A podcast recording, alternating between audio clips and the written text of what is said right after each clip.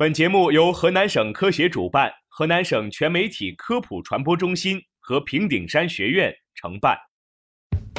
生活多姿多彩，科学无处不在，在生活中感受科学的魅力，用科学创造更好的生活。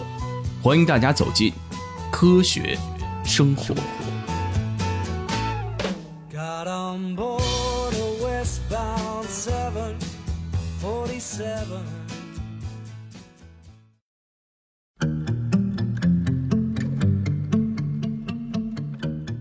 听众朋友们，大家好，欢迎收听本期的科普之声科学生活，我是彭博，我是亚文。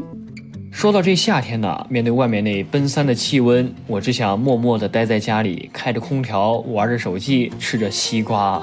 你这小日子想的倒是挺美的，不过呢，说起来，随着我们时代的发展，手机对我们来说还真的是成为了我们生活当中不可或缺的一个工具了。没错。正是因为我们现在很多人每天几乎都是手不离机，因此我们的手机耗电也是特别的快。其实呢，让我们手机耗电快的原因有很多，比如说这个屏幕亮度过高，就是电量消耗过快的一个原因之一。因此呢，我们要懂得适当的去调节亮度。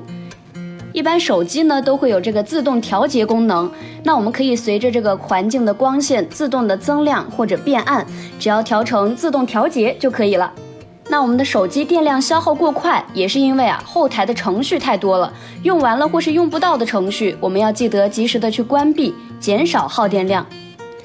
手机的通知消息不断也会加快耗电量，手机软件不重要的通知可以关闭，只开启重要的通知提醒就可以了，这样既省电又可以避免打扰。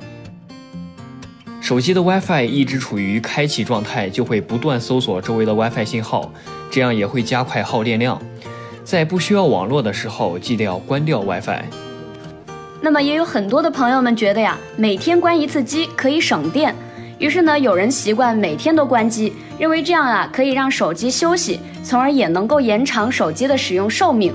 也有些人觉得现在的智能机呢不需要每天关。其实啊，手机一周关一次比较合理。虽然不用天天都关，但是时间一长也是要关机休息，让手机得到缓解。经常开机再关机啊，对手机的损耗是相当大的。每次关机再开机的时候啊，手机都要重新载入读取数据，这会对手机里的存储器产生一些损耗。要是天天开关机，存储器的损耗就会越来越严重。